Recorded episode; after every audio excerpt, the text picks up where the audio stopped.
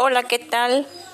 Hoy vamos a hablar acerca de la competencia lectora y cómo podemos ayudar a nuestros chicos a mejorar esta competencia.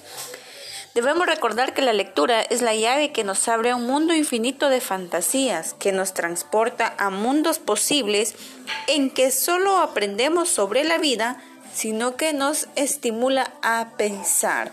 Esto lo dice Juan del Val. Como ya lo habíamos recalcado, la lectura es una herramienta esencial en el proceso educativo de todos nuestros chicos.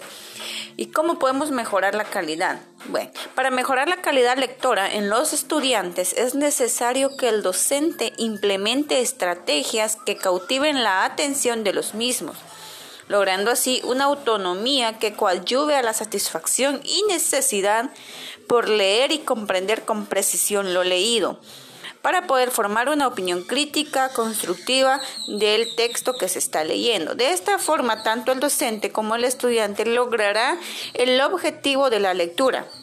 Y para lograr la misma se debe entender y comprender cada línea, cada párrafo que se encuentra en el texto. También es importante que se dedique el tiempo estipulado para leer.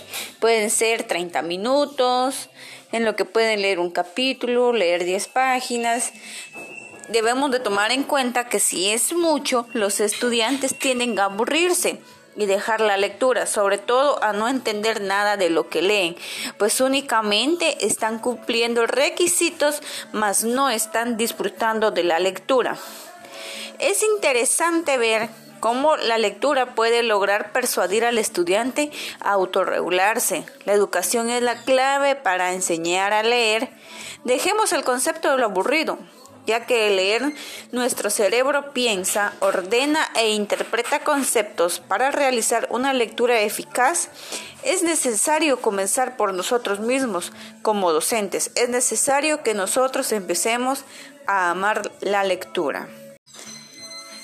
La mediación es una estrategia fundamental para desarrollar la competencia lectora. Es mejor la calidad de educación guatemalteca.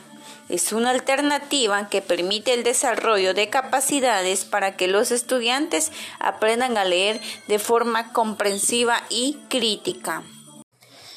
Por lo tanto, leer ayuda a desarrollar habilidades del pensamiento crítico, creativo y constructivo.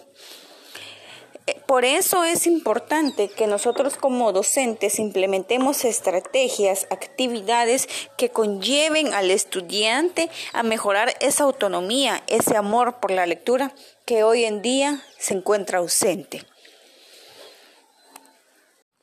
Estimulemos a nuestros chicos realicemos actividades que a ellos les cautive su atención.